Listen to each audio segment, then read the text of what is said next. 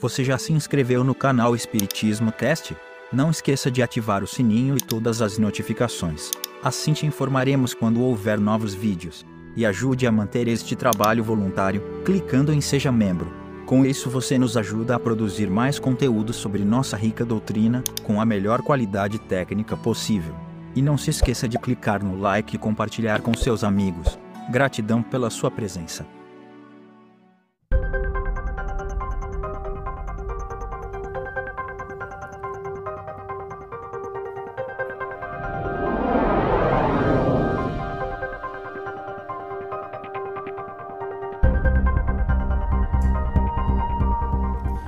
Meu amigo, olá, minha amiga, como é que vocês estão? Sejam bem-vindos a mais um episódio onde estudamos o livro Perispírito de Zalmiro Zimmermann.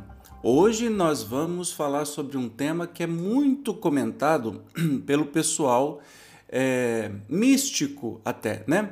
Chamado o duplo etérico. Então, sem mais demoras, Vamos aí para o estudo de hoje. O que, que será que esse tal de duplo etérico? O corpo denso organiza-se tendo como fonte modeladora o perispírito, cujas linhas de força servem, depois, a sua sustenta-se cedilha maiúsculo O, já desde os primeiros instantes da reencarnação, o perispírito do reencarnante, como se sabe, passa a servir de suporte ao embrião, que se desenvolve graças, em grande parte, aos recursos oriundos do estoque de energia vital da mãe. À medida que se desenvolve e se aprimora fisiologicamente a estrutura corpórea em formação, sob o impulso automático do perispírito do reencarnante, contingentes de energia vital, também qualificada como princípio vital, resultado da ação do corpo espiritual sobre os elementos físicos, e Manuela, não só são canalizados à consolidação do novo organismo, como são aglutinados em uma outra estrutura que vai servir de verdadeiro reservatório de vitalidade, necessário, durante a vida física, a reposição de energias gastas ou perdidas, e o chamado duplo etérico. Olha só, nós estamos vendo aqui é, sobre perispírito e enfermidade, né? Nós temos então uma definição é, feita pelo Emmanuel. Que, que é esse duplo etérico? É como se fosse assim um reservatório, né, de forças para que a gente possa passar pela pela reencarnação. Né? Então vamos continuar porque esse capítulo é bem grande, então eu já falo assim: ó, fique à vontade, fique sentadinho, deitadinho, relaxa aí que nós vamos estudar o capítulo inteiro. Vamos continuar.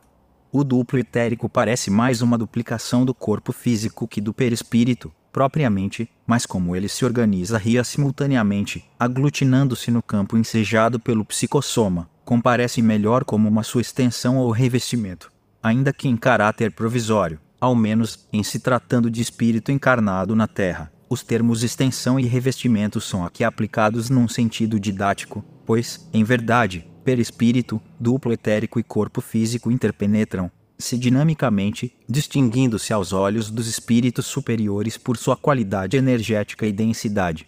Com a desencarnação, essa estrutura se desintegra com a própria organização física, perdendo, pois, perispírito, em grande parte, essa túnica de vitalidade, essencial para o equilíbrio espírito-corpo. Então a gente já começa a perceber algumas diferenças, que o duplo etérico é, se parece mais como uma duplicação do corpo físico do que do corpo espiritual. Então é como se, para a gente imaginar, são camadas, mas na verdade não são camadas, já que eles estão todos penetrados. Mas assim, temos o corpo físico, o duplo etérico, o perispírito ou ao contrário, corpo físico, dupletérico e perispírito. Né? Esse dupletérico ele é mais uma fonte de energia vital do que qualquer outra coisa. Então ele está entre o corpo físico e o corpo espiritual. E quando a gente desencarna, quando a gente morre, esse duplo etérico é, desaparece, se desfaz e aí o perispírito se desprende do corpo físico. De feito, segundo se compreende, é através do duplo etérico, com seus recursos vitais disponíveis, catalogados por André Luiz em seu conjunto, sob a denominação genérica de emanações neuropsíquicas, que os centros de força do perispírito, compondo um complexo sistema de redes de intercomunicação e interação energética, sustentam a organização somática, possibilitando que cada célula física receba da respectiva célula psicossômica, sua matriz anatômica e fisiológica, a energia necessária à sustentação. Isso, aliás, vem, de certa forma, confirmar o sustentado pela tradicional doutrina vitalista, segundo a qual há um princípio vivificador do organismo material, irredutível ao domínio físico-químico. Daí a importância fundamental do duplo etérico na conservação da vida orgânica.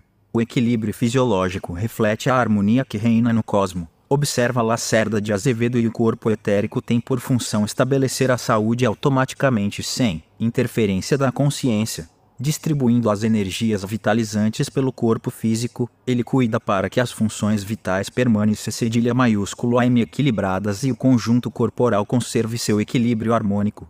Promove, assim, as cicatrizações de ferimentos, a cura de enfermidades localizadas, etc. Olha que interessante, isso está no livro Espírito Matéria, Novos Horizontes para a Medicina de José Lacerda de Azevedo. Bem interessante, a gente começa a entender que tem algo no meio do corpo espiritual e o corpo físico e que, olha, é curioso, né? Promove a cicatrização de ferimento, cura de enfermidade localizada, enfim. Ele que é meio a energia realmente que o corpo físico tem para estar vivo, né? É o que a gente consegue é, compreender até este momento que a gente está lendo. Tudo indica, a propósito, que a carga de energia vital contida no duplo etérico condiciona, basicamente, a maior ou menor longevidade do ser humano, ainda que não possam deixar de ser considerados fatores como a hereditariedade, as diminutas mais efetivas reposições de energia via respiração e alimentação, e outros que possam, eventualmente, compor o esquema kármico de cada reencarnação. Muito interessante, hein? A energia vital, aquele tempo que a gente precisa estar vivo, né? Vem é, de sua maior parte, né? É, que determina a gente viver mais ou viver menos, está já meio que programada nesse duplo etérico. Claro que depende, como está dizendo aí, hereditariedade, é, reposições da energia via respiração e alimentação e tudo mais. E como a energia vital, ou chamada neuropsíquica, psíquica, que o duplo etérico retém e distribui a todas as células pela ação dos centros vitais, parece guardar relação com o ectoplasma pode-se afirmar que a predisposição maior ou menor ao fornecimento do ectoplasma para a produção dos diversos efeitos de cura ou simplesmente demonstrativos da sobrevivência espiritual diz com a própria quantidade de energia armazenada pelo duplo etérico. É bem possível, escreve Jorge Andrea, que esse campo energético forneça boa parte do ectoplasma, substância que se completaria com outros elementos da organização física principalmente o trifosfato de adenosina, ATP, resultante do ciclo bioquímico específico de Krebs. É preciso que se diga que o ectoplasma, para completar a sua estruturação, necessita arrecadar substâncias dos reinos da natureza, mineral, vegetal e animal. Isso ainda está no, está no livro Correlações Espírito-Matéria, de Jorge Andrea. Muito interessante essa, essa correspondência que a gente tem até com a, o fornecimento de ectoplasma que não sai do perispírito, né? E a gente começa a ver de onde que ele vem. Justamente é, do duplo etérico e também em colaboração com todas as fontes de natureza. Entende-se, então, que os médiums curadores, em geral, e os aptos à produção de fenômenos ectoplásmicos particularmente ostensivos, já trazem, em seu duplo etérico, reserva maior de energia.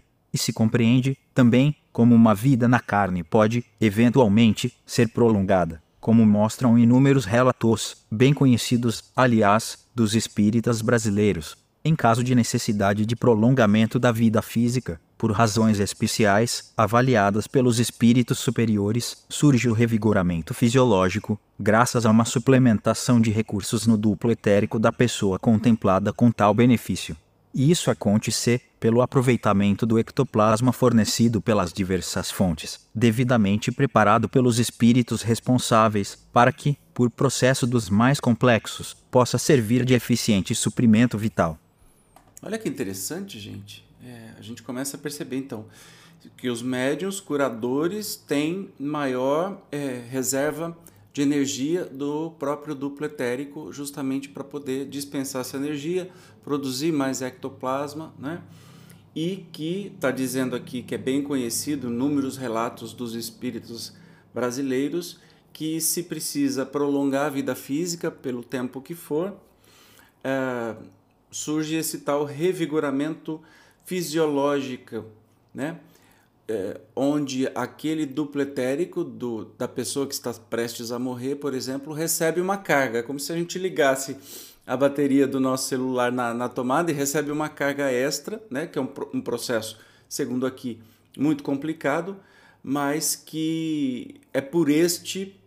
É, gente, eu, eu sem querer fiz aí uma analogia interessante. É como se o duplo etérico fosse a nossa bateria. A gente vem totalmente carregado, a gente vem meio carregado, depende da carga da bateria, a gente vai ter a nossa vida útil. E que em casos extremos, que os espíritos achem por bem prolongar um pouco mais a existência, dá uma carguinha nessa bateria até é, resolver o que tinha que ser resolvido. Enfim, uma estreita relação existe, pois, entre o duplo etérico e o corpo denso. A deficiência de energia de um repercute diretamente no outro com nítida, nítida queda de vitalidade. E ao contrário, o revigoramento do primeiro resulta na revitalização do segundo. Faz todo sentido, né? O duplo etérico ainda deve ser melhor estudado, mas há evidências que sua ação pode ser muito mais ampla do que hoje se admite. Por exemplo, já por constituir basicamente um aglomerado de energia neuropsíquica, no dizer de André Luiz, tudo indica que seja fundamental que seja de fundamental importância o seu papel nos fenômenos de exteriorização de sensibilidade, como agente condutor de estímulos em direção ao sistema nervoso. Nessa linha, pode também ser lembrado o fenômeno da insensibilização causada pelos anestésicos químicos ou provocada por meios outros, como os empregados nas cirurgias espirituais, na acupuntura e nos próprios processos hipnóticos. A insensibilidade resultaria de um bloqueio induzido fisicamente, parcial ou não, localizado ou não, na passagem da energia do duplo etérico para o corpo, com a possibilidade, inclusive, de um afrouxamento dos próprios liames perispirríticos, que, no caso de anestesia geral, poderia até favorecer o seu desprendimento. Muito interessante isso, gente. Nunca, nunca tinha pensado a respeito. Um outro efeito que mostraria bem a relação corpo-duplo etérico é o que se verifica em casos de materialização completa, quando, por exemplo, qualquer agressão ao corpo materializado repercute imediatamente no corpo denso do médium, chegando, às vezes, a produzir ferimentos ou marcas dolorosas. Nesses fenômenos de repercussão, o fluxo do ectoplasma, do duplo etérico do médium ao psicossoma do espírito em materialização, revestindo e possibilitando-lhe expressão física, pode também ser vir de via aos estímulos oriundos de eventuais ofensas à forma materializada, produzindo os efeitos citados no corpo do médium que, de resto, a energia vital que sustenta o universo celular é aqui também diz com o ectoplasma. Muito interessante isso, é, que a gente tem estudado, tanto aqui quanto também é, no livro dos médiuns, né? Sobre esses efeitos de quando o espírito está materializado, ah, se toca nesse espírito, o médium vai sentir ou pode até prejudicar. Por isso que é um, um fator muito pouco comum e muito perigoso para um médium, não pode ser feito de qualquer jeito, em qualquer hora, né? Porque ele está é, doando energia né, do duplo etérico. Não é do perispírito, é o duplo etérico que está ligado muito mais ao corpo físico, já que ele é a bateria desse corpo físico. Esses efeitos, aliás, lembram os fenômenos de estigmatização, estigmatização, em que o duplo etérico do médium é influenciado por tais ações mentais que a fisiologia se altera. Tecidos podem se romper, feridas aparecer e o sangue fluir, para, passado o momento de influenciação, restabelecer-se o estado de normalidade anatomo-fisiológica com o pleno equilíbrio perispírito, duplo etérico, corpo. Em verdade, praticamente todos os chamados efeitos físicos, magnificamente definidos no sistema kardeciano, por dependerem, basicamente, do ectoplasma, guardam relação com o duplo etérico, cujas propriedades e funções são ainda muito pouco conhecidas. Interessante que a gente às vezes não conhece alguma coisa pelo seu nome, né? Então, é, duplo etérico a gente ouve muito mais nas, nas religiões ou nas filosofias espiritualistas e quase nada no meio espírita, porque ele é até chamado por André Luiz de outra coisa, por exemplo, e não de duplo etérico. Né? O duplo etérico, também denominado campo ou corpo vital, corpo ou campo etérico, corpo ou duplo etéreo, biossoma, corpo ódico, corpo bioplásmico, etc., é conhecido desde épocas remotas. Os hindus já designavam como pranamayakusa, veículo de prana, passando a ser, desde o início do século, alvo da atenção de renomados cientistas europeus. Entre os autores, em geral, as informações ou estudos a respeito têm sido escassos, ainda que, nos últimos tempos, tenham surgido, em maior número, títulos que tratam do tema. Mas, já por falta de maiores informações mediúnicas, e os espíritos, obviamente, sabem das razões, já por se tratar de assunto em plena investigação, a verdade é que, a rigor, ainda não se estabeleceu concordância desejável em torno de matéria tão importante como essa. E viu que interessante? Eu juro que eu não sabia. Então é campo ou corpo vital, a gente pode chamar de duplo etérico, corpo ou campo etérico, corpo ou duplo etéreo. Eu sempre tive a confusão se é etérico ou etéreo, então as duas formas são corretas. Biossoma, corpo ódico, corpo bioplásmico e os hindus chamavam como Pranamaya Kosha, ou veículo de prana, e ainda está em investigação. Bem interessante. Os clássicos, em grande parte, ativeram-se a, um conceito, a uma conceituação ampla do perispírito, usando inclusive, às vezes, a expressão duplo etéreo para designar o corpo espiritual. Aí a confusão está realmente estabelecida. Nos tempos atuais, entre os espíritas começou-se a prestar mais atenção à existência de tal estrutura, principalmente depois que o espírito André Luiz, pela mediunidade do nosso querido Chico, trouxe notícias a respeito.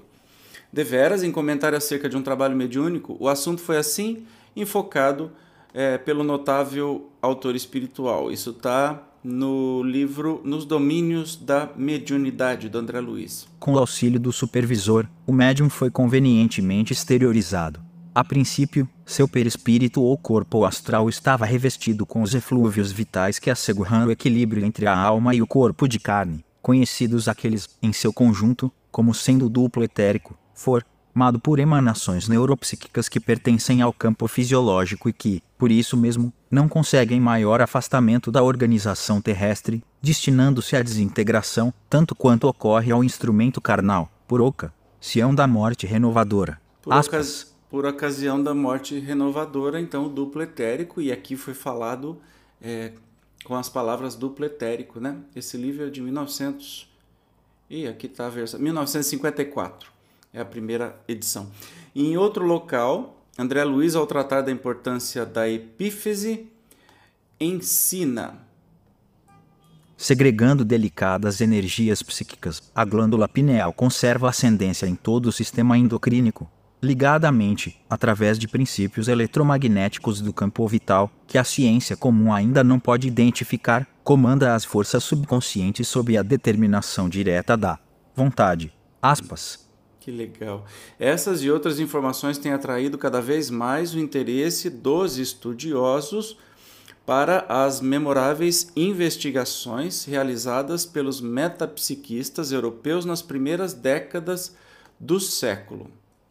Com efeito, Albert de Rochas, antigo diretor da Escola Politécnica de Paris e o grande pioneiro da metapsíquica experimental, Hector Durville, e Polite Baraduc, destacado estudioso da força vital e da fotografia das formas pensamentos, construtor do revolucionário biômetro de Baraduc para o registro das emanações energéticas do corpo humano, L. Lefranc, Charles Lancelin, Charles Richet, Gustave G.L.Y., Ernesto Bosano e outros destacados homens de ciência. Com suas pesquisas e obras, dando passos gigantescos para o seu tempo, contribuíram notavelmente para o conhecimento da natureza espiritual do homem. Então, lembrando que isso não é invenção da cabeça de um maluco, tá? Muitos pesquisadores, inclusive não espíritas, né, fazendo seus experimentos, chegaram a essa conclusão. Isso vem de outras fontes também. não só desses pesquisadores, mas também são conhecidas milenarmente em religiões, em seitas, em filosofias. Né? Então, esse conhecimento não é de hoje. Esses pesquisadores aqui citados, eles é, investigaram mais a fundo do que se trata né? do corpo espiritual, do duplo etérico. Aqui tem uma foto do Hippolyte Bauraduc em seu laboratório em Paris, que é um dos pesquisadores citados aqui, ó.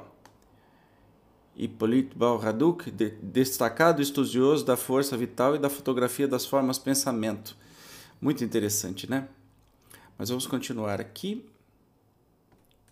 Os experimentos de Rochas, Durville, Baraduc, Lancelin e Lefranc, especialmente, repercutem até hoje e servem, indubitavelmente, de estímulo para novos avanços, upirrando com sujeitos passivos de alta sensibilidade, que eram levados a estados profundos de hipnose, e apoiando-se, como método de controle, em videntes comprovadamente idôneos e em outros sujeitos igualmente hipnotizados, examinando, ainda, as correlações existentes entre os resultados que eram obtidos por outros grupos ou por intermédio de outros sujeitos, com assistentes também diferentes, esses cientistas conseguiram detectar uma outra estrutura, a destacar se do corpo físico como um fantasma exteriorizado.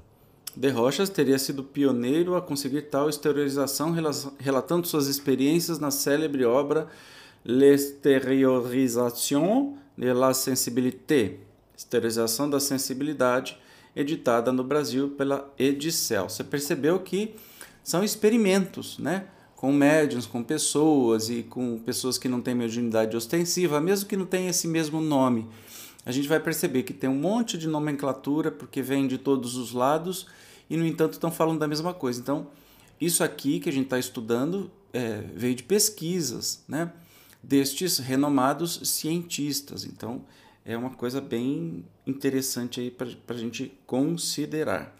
Hector Durville, em particular, Le Fantôme des Vivantes, depois de sucessivas experiências, concluiu que esse fantasma, ligado ao corpo por um cordão de substância muito tênue, era portador da sensibilidade do sujeito em transe.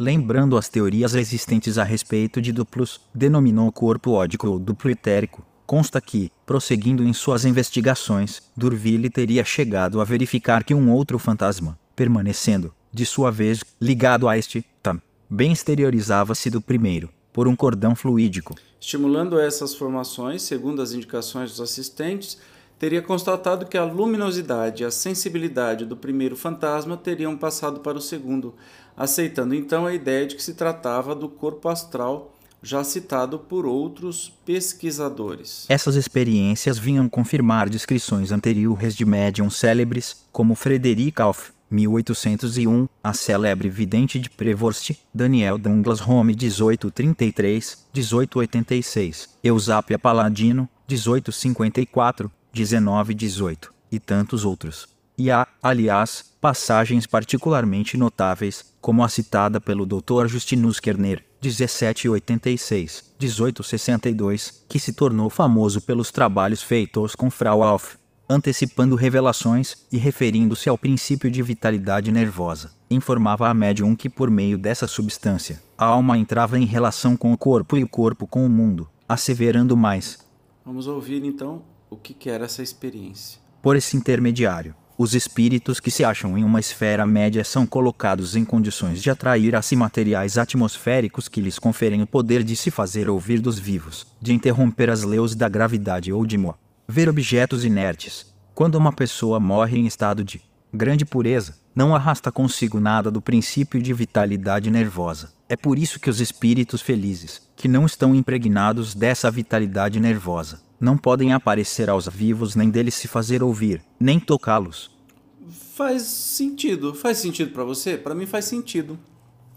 Que os espíritos felizes, ou seja, os espíritos que são menos materializados possíveis, possível, não têm é, tem o seu corpo perispiritual muito pouco denso, então incapaz de interferir na matéria é, mais densa, e que se utiliza dos espíritos que são mais adensados e que têm aí até condição de fazer isso. É bem interessante. Após as investigações empreendidas pelos metapsiquistas citados, experiências surgiram que lhes conferiram maior, maior valor ainda.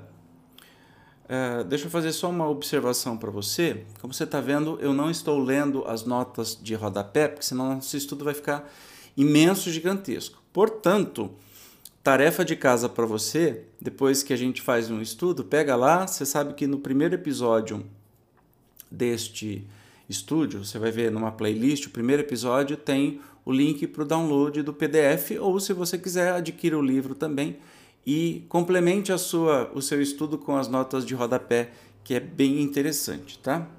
Relata Bozano que no Instituto de Investigações Psicológicas, fundado pelo Dr. William Bernard Johnson, em Reno, Nevada, importantes experimentos foram levados a efeito por equipe comandada pelo Dr. WATTRS, daquela instituição, em torno da existência de um duplo do corpo, na ocasião, com base em sugestão da professora Gaskell, autora de What is Life que é a vida, foram realizadas experiências com insetos e pequenos animais, alcançando-se resultados realmente surpreendentes. Olha que interessante. A professora Gaskell sustentava que os átomos físicos que constituem o organismo de qualquer criatura viva são interpenetrados por um elemento vital, uma certa vida, aos quais se deve a organização dos seres vivos. Essa nova unidade ou essência, não possuindo as propriedades físicas do átomo, não entraria nas combinações atômicas e, consequentemente, não poderia formar combinações químicas, mas permaneceria intra-infratômica e, na hora da morte, se desprenderia do sistema atômico que ela havia organizado e vitalizado. Nós estamos ouvindo relatos e conclusões de uma cientista que estava estudando, inclusive, animais pequenos, até insetos e tudo mais. Não é lindo demais isso, gente? E na citada obra, a cientista convidava seus colegas físicos e químicos que dispunham de laboratório para procederem a experiências cruciais sobre esta questão, é, consistindo em provocar a morte e aplicar ao mesmo tempo métodos aptos para medir, registrar e assinalar por qualquer modo a quantidade de vida que teoricamente deveria escapar-se de um organismo vivo, isso é, de um sistema atômico durante a crise da morte. Não gostei muito disso, não, mas a gente sabe que a ciência, para evoluir, tem alguns sacrifícios. É, estamos falando da morte dos insetos, dos pequenos animaizinhos. Mas eu não gosto disso, não. Continuo não gostando.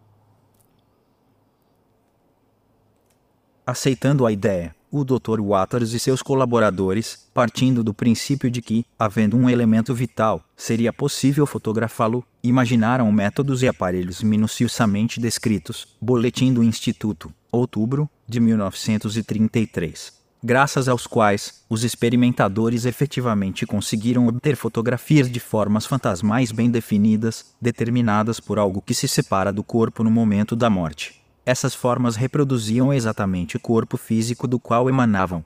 Olha que interessante, gente. Isso já foi feito há muito tempo. Embora trabalhando com pequenos seres vivos, os resultados foram altamente significativos. Por exemplo, trabalhando com um grilo dos campos e um equipamento fotográfico, acionado no momento de sua morte, conseguia registrar a presença de um grilo fantasma superposto ao cadáver do inseto. Resultados como este foram, também, obtidos com ratos e rãs, o que de mais sugestivo há nas experiências em apreço observa Bozano reside neste fato, quando os experimentadores, no fim de certas experiências, conseguiram restituir a vida ao animalzinho eterizado, verificaram que a chapa foto gráfica não fora impressionada.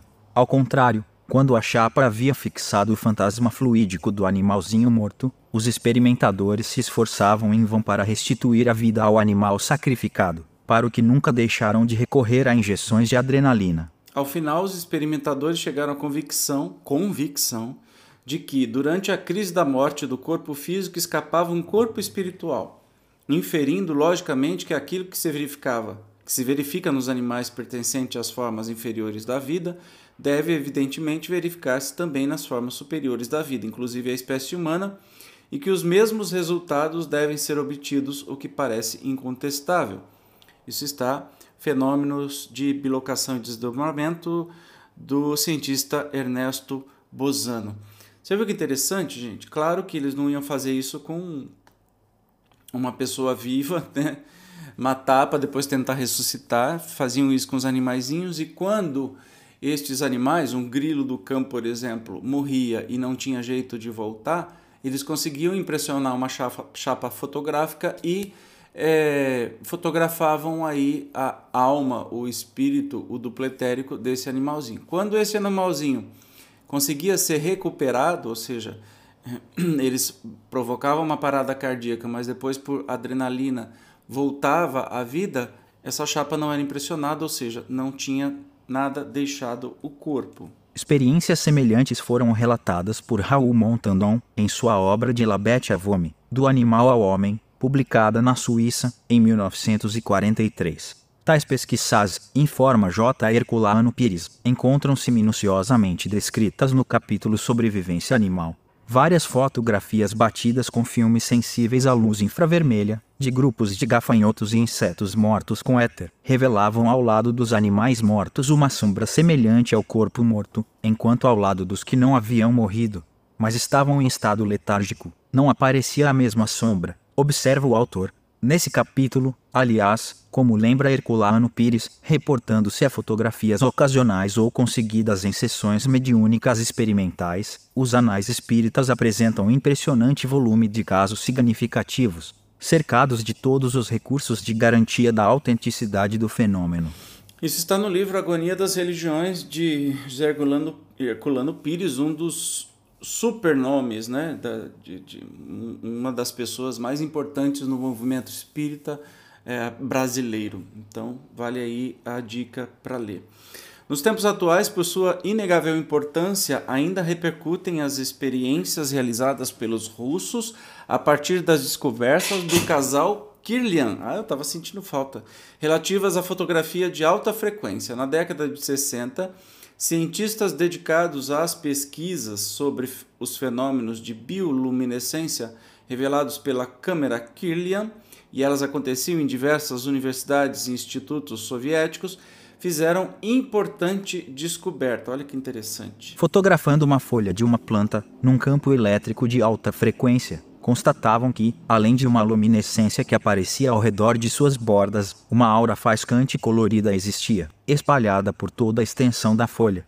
Uma massa de luzes cintilantes, mostrando aqui e ali clarões vívidos e brilhantes, cortando, a seguir, uma parte dessa mesma folha. Padrão de energia de toda a folha permanecia inalterado, como se a folha permanecesse inteira. Ficava, assim, evidente que o fantasma do pedaço cortado continuava emitindo energia. Olha, nós estamos falando aí da fotografia kirliriana. Eu, te, eu fiz uma foto uma vez que teve no shopping, uma foto do meu dedo, dedão. É a coisa mais linda do mundo. Pena que eu não tenho aqui agora nem jeito de procurar, mas se eu encontrar, eu vou deixar nos comentários desse vídeo aqui, que mostra a energia que o corpo é, emite, né? E, e, sob essa, essa tecnologia, né? essa, essa técnica da fotografia kirliana. Pouco depois, como informam Sheila Strander e Lynn Schroeder, as citadas jornalistas e pesquisadoras americanas, que visitaram a Bulgária, a Checoslováquia e a então União Soviética, estudando, especialmente, os programas de pesquisa que se desenvolviam em Almata, na conceituada Universidade de Kirov, do estado de Kazakh, Cazaquistão, biologistas, bioquímicos e biofísicos, acoplando um imenso microscópio ao equipamento dos Kirlian, vê a aura, Capítulo VI. Viram. Na silenciosa descarga de alta frequência, o duplo vivo de um organismo vivo em movimento, aparentando uma espécie de constelação elementar, semelhante ao plasma, feita de elétrons e prótons ionizados, excitados e possivelmente de outras partículas, não aparecendo, porém, como constituído só de partículas e mostrando ser todo um organismo unificado, atuando como unidade e, como tal, emitindo os próprios campos eletromagnéticos representando a base de campos biológicos. Em 1968, anotam as pesquisadoras, citando fontes certas, os doutores Inuyoshin e V. Grishenko, N. Vorobev, N. Shoyuisky, N. Fedorova e F. Gibaldulan, sei lá, isso é um teste de, de para mim, né? Anunciaram o seu descobrimento. Todas as coisas vivas, plantas, animais e seres humanos, não possuem possuem não só um corpo físico constituído de átomos e moléculas, mas também um corpo energético equivalente a que dão o nome de corpo do plasma biológico.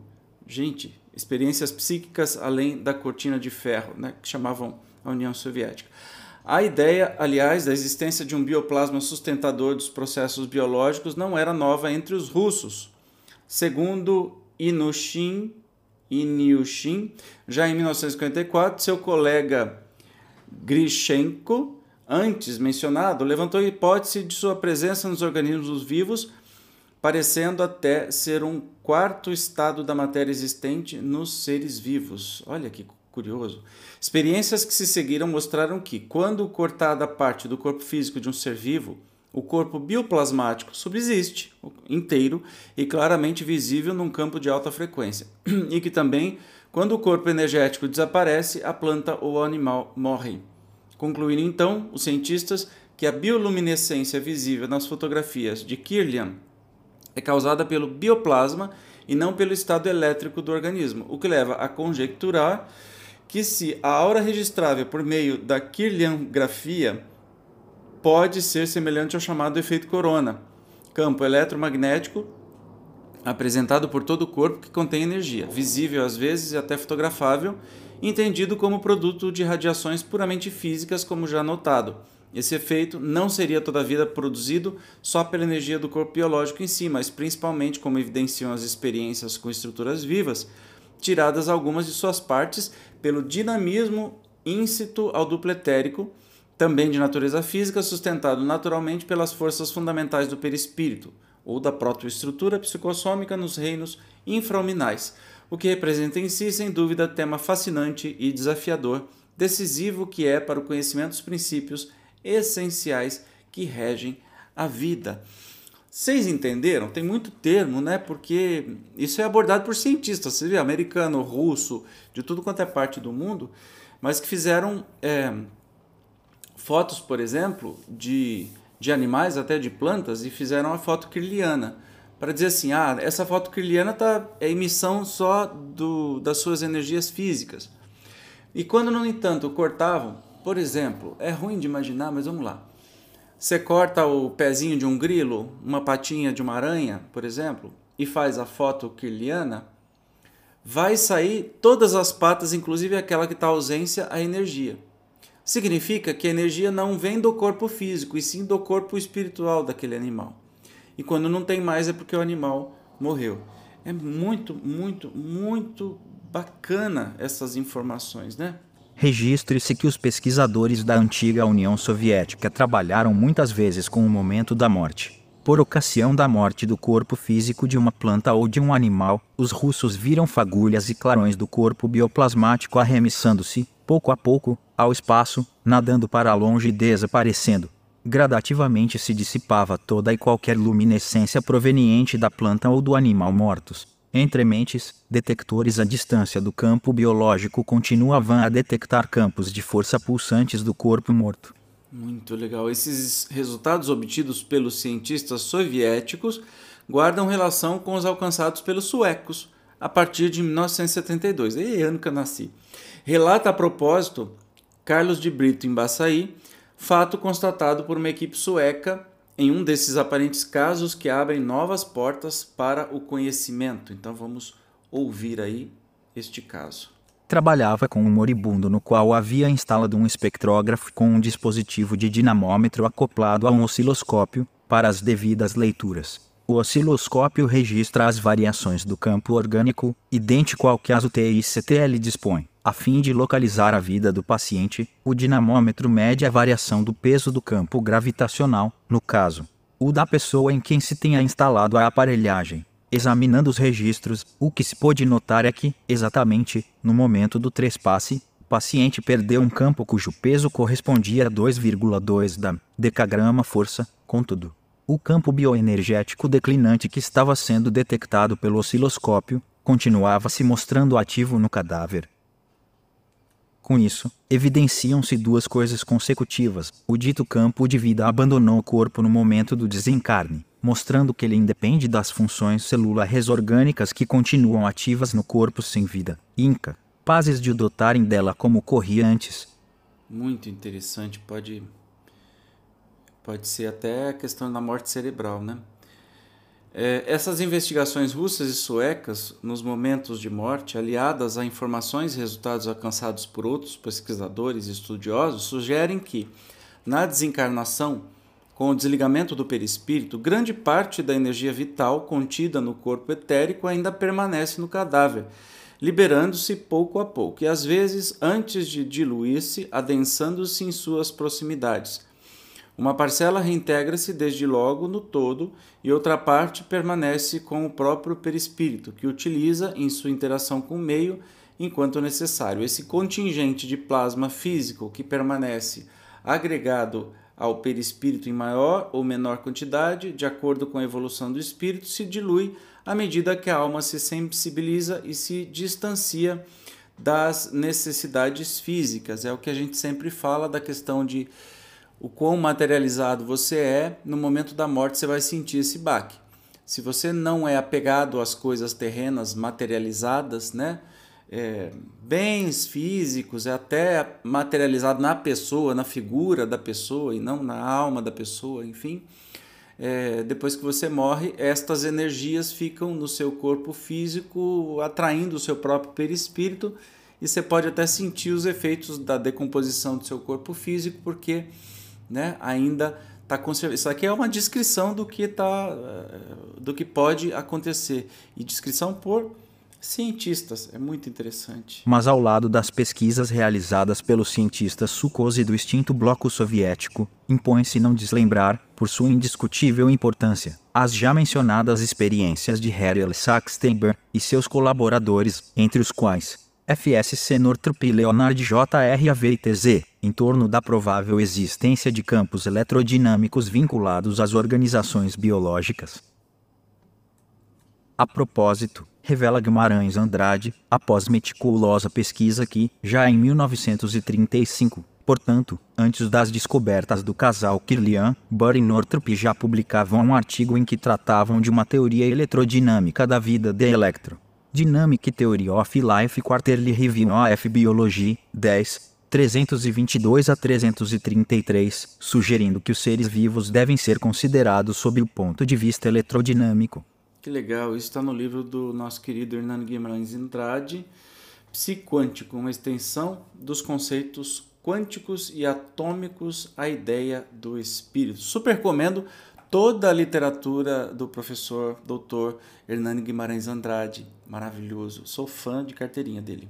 Depois disso, inúmeros trabalhos foram publicados por Burr e seus colegas, apresentando resultados que apontavam firmemente a favor da mencionada teoria eletrodinâmica da vida, atraindo centenas de comunicações da classe científica, valorizando o seu esforço. O relato mais completo dessas investigações foi publicado em 1972, ano que eu nasci, com a edição da obra Blueprint for Immortality, em que Burr explica minuciosamente os métodos usados para a obtenção de medidas dos campos elétricos por ele previstos e encontrados em todos os seres vivos, desde as bactérias, sementes, ovos, vegetais, animais e até em seres humanos, e que informa o professor Andrade, Hernani Guimarães Andrade. Outros cientistas teorizaram a respeito desses campos de força, detectados fisicamente, entre eles, na França, J. Berrier, e na Inglaterra, J. W. Campbell e Gedeon Sermon, que os denominou campos M, de morfogênese, referindo-se ao ser humano, e campos B, de Behavior, aludindo ao comportamento animal, Todavia a tese de Burr e seus colegas, mesmo porque baseada em dezenas de anos de experiências, mostrando a efetiva existência dos campos vitais, filosofia aí com acento agudo é, é a que mais alcança a repercussão, atraindo o justo respeito do mundo científico. Essas investigações todas dizem da existência de uma estrutura com inúmeros pontos, projeção do corpo espiritual, em que o fluxo de energia vital surge mais acentuado. A respeito, opina Jorge NDRA, antes da. ah, e o Zezinho é inteligência artificial da Apple e que está lendo, tá? Algumas, algumas vezes ele pega é, palavras em português, ele lê em jeito inglês, e algumas vezes em palavras em inglês ele não lê coisa nenhuma, às vezes em separação ele faz uma confusão. Então, estamos mostrando o texto, por favor, é, relevem esse tipo de coisa. Mas ainda assim ele lê muito melhor do que eu, tá? Posso garantir. Então vamos ver o que, que opina Jorge André. Seria um campo de energias muito mais desenvolvido do que o da zona física, cujo trabalho e estrutura mais avançada permitiria orientação e proteção nos esquemas fisiológicos das células, tecidos e órgãos. Portanto, a zona que assim se revela não seria propriamente o perispírito, mas consequência de suas irradiações e mesclagem com aquelas da matéria. Esta zona de energias esfuziantes, mesmo após a morte do indivíduo, quando o próprio perispírito já se deslocou com a organização espiritual do corpo físico, por algum tempo ainda persiste como resultado da existência de uma zona intermediária entre perispírito e matéria, o duplo etérico, com tendência a desaparecer também, tal qual acontece com o processo de cadaverização das células físicas. Entretanto, o tempo necessário para a dissolução do duplo etérico não estaria relacionado ao das células físicas, ao das células físicas. Suas variações estariam ligadas à evolução do ser. Muito bacana isso, gente. Em conclusão, as informações já disponíveis asseguram a existência de um campo energético mais adensado, servindo de ligação entre as estruturas perispirítica e somática, interpenetrando-se com ambas. Esse campo chamado duplo ou corpo etérico é o grande aglutinador de energia vital e sustenta o corpo físico sob o influxo das forças oriundas do corpo espiritual, mostrando inúmeros pontos, dos quais emana a energia vital, que, por sua qualidade, é mais detectável que a energia perispirítica, força matriz, propriamente. Esses pontos energéticos que podem ser relacionados com os pontos de acupuntura e outros, por sua disposição, formam microcentros de força vital os campos de vida, os quais, todavia, apenas refletem o comando dos núcleos energéticos do perispírito, regidos pelos sete grandes centros vitais, já citados, mesmo porque cumpre ter presente o duplo etérico só existe em função da sustentação perispirítica. E aí? Muito. Ficou claro para você? Para mim ficou bem claro. É, lógico que tem termos é, que a gente não, não é muito acessível para a gente, são termos mais científicos, mas até interessante para mostrar o grau né, da investigação que os cientistas fazem em nível celular, atômico, é, animais, vírus, bactérias e tudo mais. Vírus não, bactérias, enfim. É, sobre a existência deste corpo intermediário, né? Esta, este corpo que serve como bateria para o nosso corpo físico. Então, nós temos o corpo físico, nós temos o duplo etérico, que é essa bateria energética que a gente tem para gastar ao longo da vida e que, ao que tudo indica, a gente já vem programado para gastar aquele tanto de bateria e às vezes pode vir uma recarga aí extra presente do mais alto. Uh, e para mim ficou claro, para você ficou claro, né? Então são corpo físico, duplo etérico, perispírito, né? Quem fornece o, du, o, o duplo etérico ele está intimamente ligado ao corpo físico e até quando há desencarnação, se o perispírito é, sai até do, do corpo físico, o duplo etérico meio que vai se decompondo, vai, vai se dissolvendo junto com o corpo físico, dependendo da, do nível de espiritualização ou de elevação moral da pessoa, isso pode ser mais rápido ou menos rápido. Legal, né? Foi um tempão danado, mas espero que tenha sido interessante a você. Deixe sempre nos comentários ou me contate pelas redes sociais. Eu quero saber o que você está achando e se ficou alguma dúvida. A gente, todo mundo é convidado a responder tá bom?